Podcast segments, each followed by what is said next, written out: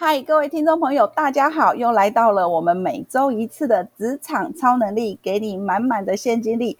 我是邱玉洁，我的伙伴昭旭。嗨，大家好，我是昭旭。哎，昭旭，我们这一集请到的这个来宾呢，他非常非常的特别，而且真是跨界跨很大呀。没错，我看到这个他的经历的时候，我真的是吓了一跳。那这个一页都写不完呢。真的哎，而且我讲一下他的行业别给你听一下哈。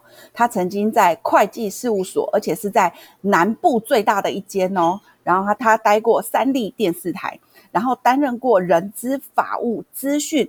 然后我现在更厉害了，是某科技公司的公共及法人关系室的经理。哇！光是听到前面这几个职场领域啊，我就已经要佩服的五体投地了。他现在更厉害了。今天我来介绍全台湾。最有气质的财富流教练洪庭云教练，庭云跟我们观众好，好，嗯，秋玉姐好，张旭好，各位听众朋友们大家好，我是财富流教练庭云。那刚刚秋玉姐说我是全台湾最有气质，收到，你值得配的，你也值得配的。那我很开心，今天秋玉的邀请，跟大家在空中相见。谢谢教练呢，可以来跟我们分享一下，就是对于我们在职场上打滚啊，要如何才能够做得更好，要如何能够获得这些职场超能力。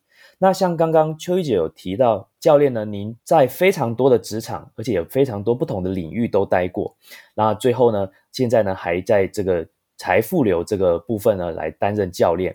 那很想要就是可以跟教练请问一下，就是您这样看过这么样多的人。然后也带过这么样多的这个新人，那你觉得职场新人最需要具备的一个态度是什么呢？嗯，我想这边跟大家特别分享的是，新人嘛，所以总是会有一些的生疏不熟练。那谦逊这件事情很重要，你是一个谦逊的新人，那前辈们就会觉得，嗯，太好了，我。在跟你互动会很舒服，但我想强调的是谦逊，那个逊是有礼貌的。很多人都会讲谦卑，谦卑，但我可能没那么喜欢这个词。在谦卑这个字眼上，它多了一种可能位置的不对等。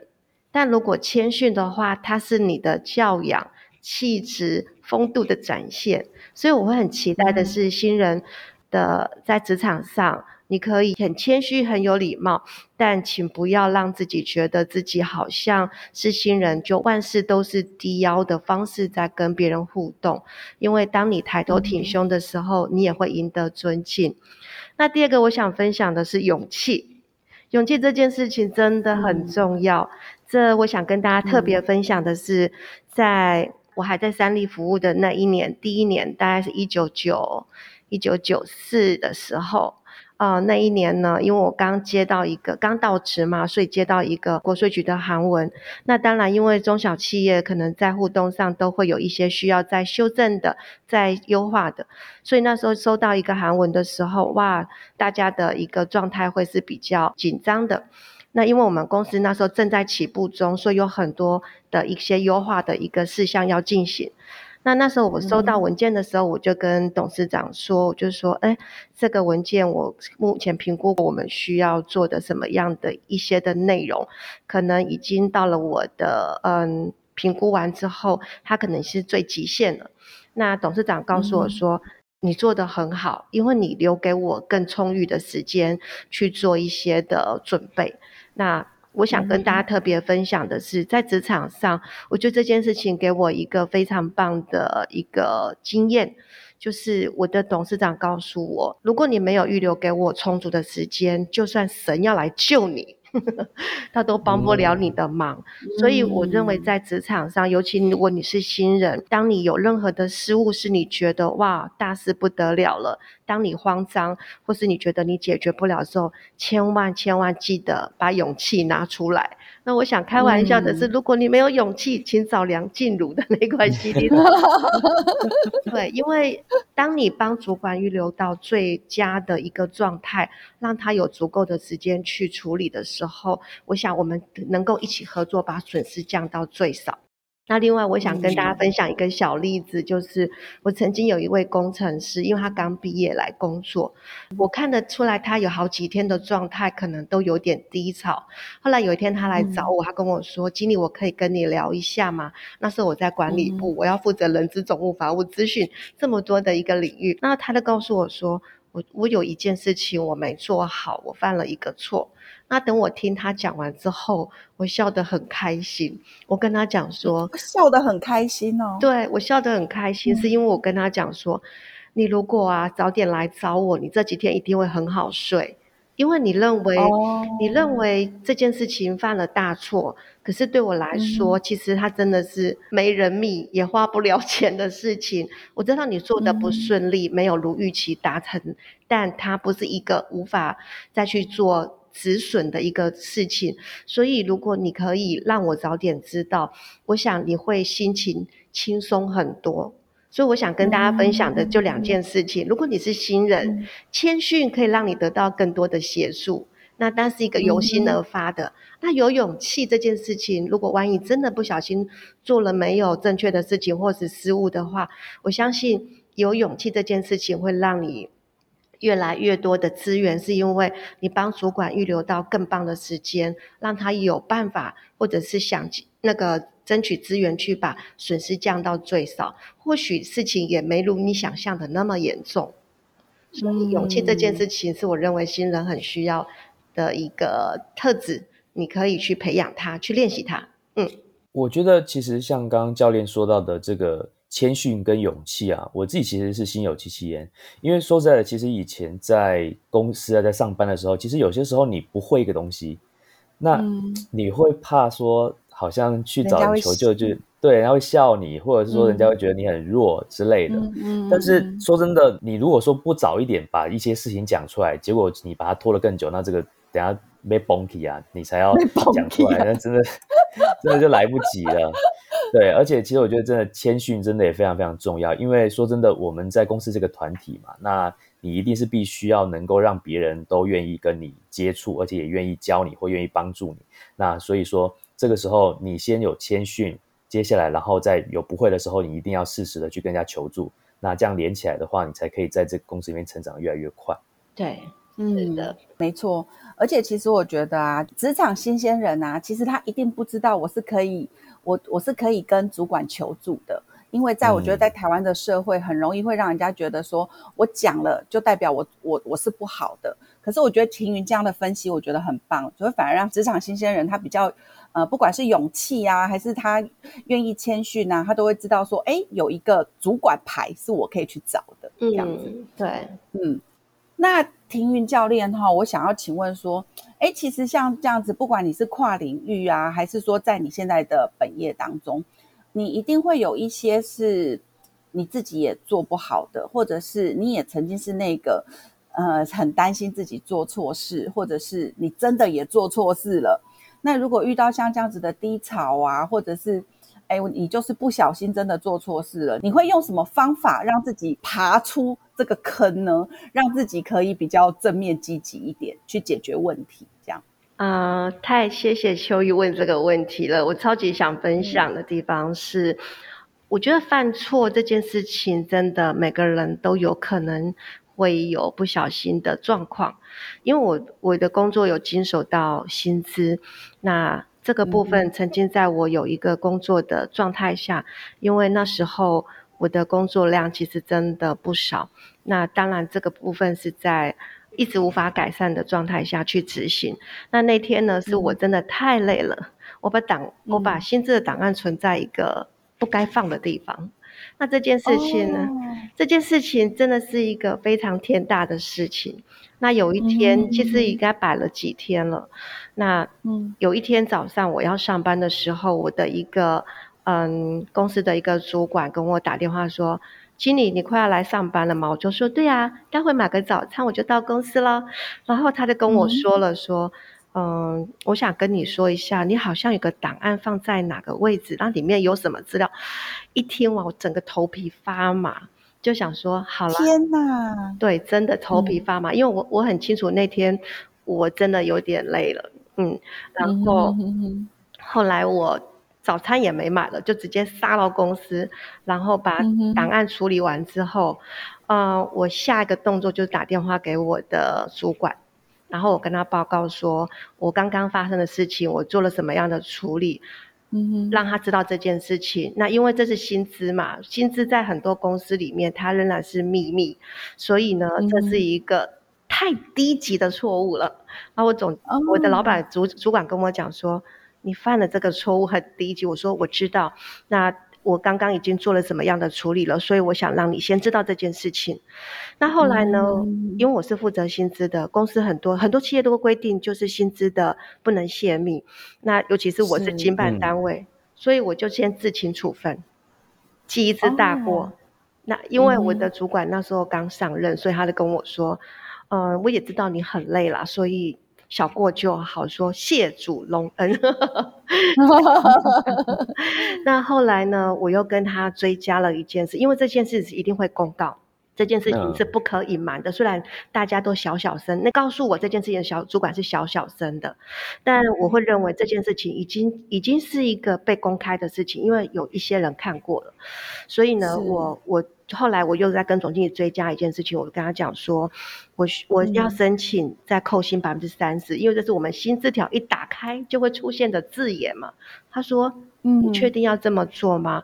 我我跟他说，对，因为制度是我从前手接下来就是这样的规定，薪资单打开也是这个 wording，你如何让员工们知道就是？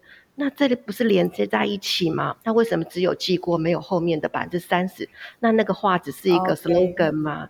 对，所以后来我又执行这件事，再发一次公告，公告都我自己拟的。那我想跟大家分享的是，我觉得这件事情对我来说，你会会不会很懊恼？会啊，因为就想说我那天要是不要那么累，但我会觉得事情已经发生了，它已经是一个不可坐时光机回去挽救的事情。我觉得放过自己这件事情是重要的，不要担，不要腻在那个情绪里面。那我觉得我有没有尽责？我有没有全心全力的去做好一件事情？我有，但我知道我的我的状态发生了什么问题，我有去检视到。我觉得这件事情就到检视这个阶段，那怎么去定下一次的改善？但千万不要让自己腻在那个那个情绪里面，你也不要去介意别人的眼光怎么看你。不好意思，我吃的很好，过得很好，因为我觉得，我 我觉得当我去把我。存乎心，我有尽责的去想做好一件事，但我失误了，这也是一件事实。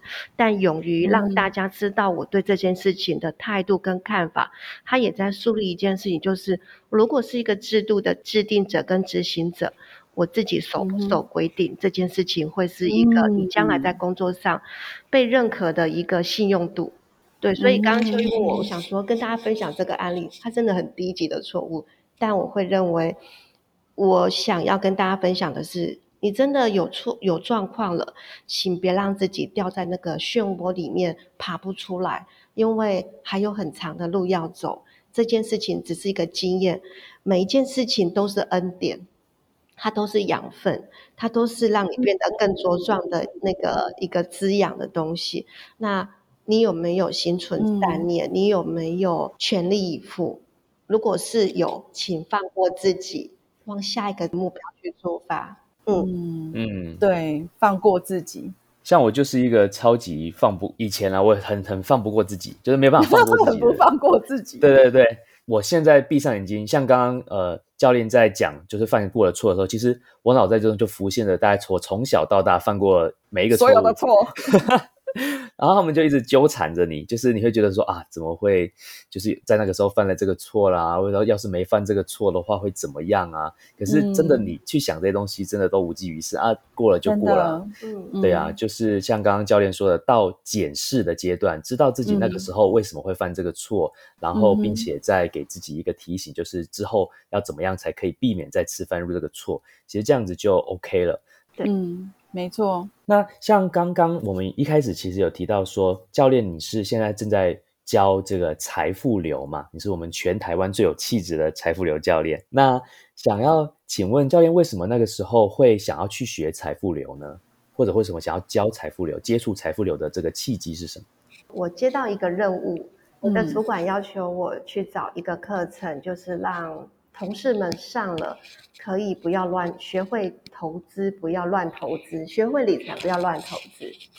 那其实我我就开始开始了我的寻课之旅。那我去找了 N J 老师的课程，真的坦白讲，对我第一次上了他的单日课，上完之后哇，就发现真的是太好了，我就去追了两天的课程。那有人跟我说，你该当初直接上两日课，但我觉得他值得，真的两堂课都很值得。然后眼睛老师所后面给的一些的养分的东西，一直持续都有在我们的学习团队里面，我觉得是一个。很棒的学习团队，所以我觉得跟对了。那因为我在想说，天哪，这个我是会计本科生的那个领域的人，因为恩珍老师的课程，其实大家去 Google 一下就知道费用是多少。那我也知道你公司的嗯预算状态不太有这样的空间，可以邀请到老师来我们公司做这样的课程的一个进行。那我就在想，因为那时候刚好。那一阵子我有接触到桌游，HR 里面会有一些的桌游的推动，我就想，哇，这个桌游太让我惊讶，因为以前桌游对我来讲是一个我不会去碰的东西。我第一套接触到的桌游是小王子，那小王子又是我很小王子哦，对，小王子又是我很爱的一本书，所以我对桌游开始有了好感。那我就跟我的孩子，我儿子说。哎，能不能帮我找桌游？因为他也是桌游领域的人，我就跟他讲，我能不能帮我找个桌游，可以让我用简单的游戏带着大家一起玩。那后来，恩珍老师他研发了那个桌游，所以我那时候就就追了，而且跟我儿子抢了两套桌游。因为儿子老师有带我们玩桌游，所以我们我带着我同事一起上去玩的过程里面。其实有另外的两位男士就跟我推荐说，如果你要去找一个这样的桌游的话，我觉得你也可以参考财富流沙盘，因为它很有鬼。那两位男士，两位男士跟我说游戏有鬼，我都觉得很好奇。那回来回来高雄之后，刚好那个我的师傅，我们现在在教那个财富学里面，我都称为师傅，我的推荐人 Henry 师傅，他就跟我敲。敲我的 messenger 说，哎，我台南有活动，你要来推演，你要来那个推演看看嘛？我又拎着我的同事去台南，嗯哼。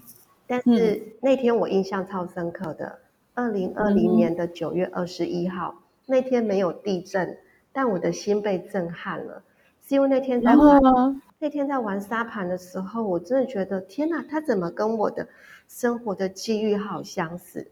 嗯，然后跟我的一些在做事情的思考，他点到了我的痛点。那我再回家，因为那天弄到晚上回到高雄已经快十二点了。但我一路上我就在告诉我自己，我希望我要我要成为一个有能力带别人玩沙盘的财富流教练。不是因为不是因为在沙盘里面都要说尊敬的财富流教练，不是为了这句话，而是当成为财富流教练的时候。他如果震撼到我，我觉得这是一件很棒的事情，因为在你的眼前快马的跑过你过去的岁月里面，你做的每一件事情的一些关键点，所以我想跟大家分享的是，嗯，我觉得财富流啊，真的在你的生命中，如果有机会，我期待跟你相遇，因为财富流，它如果你推演过，你有一些的嗯感受。或者是一些的启发，我觉得它都很值得你好好的替自己做一个这样的安排。对，我觉得真的有时候透过玩游戏哈，让你的人生有个不同的思考点。我觉得这种觉察非常的好。嗯，那我想请问一下庭云教练呐，如果说现在要给年轻人呐一句一句话，给他们一句勉励的话，你会想要对现在时下的年轻人说些什么呢？嗯，太好了。我们这么说，在过去我们都是在投入工作，这不是一件坏事。但过去我的爸爸妈妈只有告诉我，你要认真工作，老板这么赏识你，又加你薪水，你就要更用力的回报他。有，我做到了。但是我的爸爸妈妈没有教我，工作跟生活其实他需要都要关照到。我过去的生命里面都是工作为主，甚至可能会为了工作，我在家庭生活上我是有所割舍的。那我的孩子就不小心的就长大了，一下子就被冲气 冲到长大了。但我想跟大家分享的是说，如果当你发现自己的体力有点点的超支，你的嗯状态有点的不平衡，我觉得停下脚来让自己沉淀是需要的。那也去看一下，就是在你在职场上的时候，你所有投入的一些增长。包含专业，包含技能，你的增长的部分，它在未来你都要预做准备的是，如果离开这个企业，它有没有变现力？就是你不在某一家公司服务的时候，你的你会的专长跟技能，它有没有市场？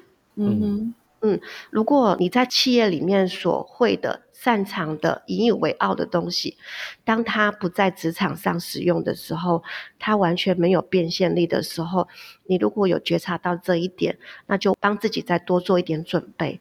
因为其实中高龄是四十五岁就开始进入到尴尬年龄层，因为这在企业里头就开始会是一个年龄层上面的一个 overlap，就是重叠性的能力的交叠。那很多的很多的。职场人到了四十五岁左右，就开始面临到职场上的一些的逆流。那如果你在你在你自己的专长技能里面有看到它有变现价值，它也有很棒的变现力，甚至你离开职场的时候，它有买方市场，有人会买你的单，会因为你的专长，因为你的技能去愿意付费给你，那。这个部分，你你就可以稍微的有一点点的安全感，嗯哼。所以，即使就算你是年轻人，也去盘点一下自己的专长跟能力，是不是有这样的一个未来的延续性。然后你在职场里面，其实我因为我本身是从事是学会计工作的背景，所以我会认为说，让你自己学会看财报，是你在企业里能够具有分量的一个重要关键能力。因为你会知道，你会关心到，有如果你是上市贵公司的员工，你就可以去关注到公司的获利状况是怎么样。你不能只有关心你薪水赚多少，赚得多还要领得久。对啊，所以公司的公司的获利能力是一个你要关注的。但是回过头来去看一下，你在公司，你跟公司的获利能力哪一块有连结？你的贡献价值在哪里？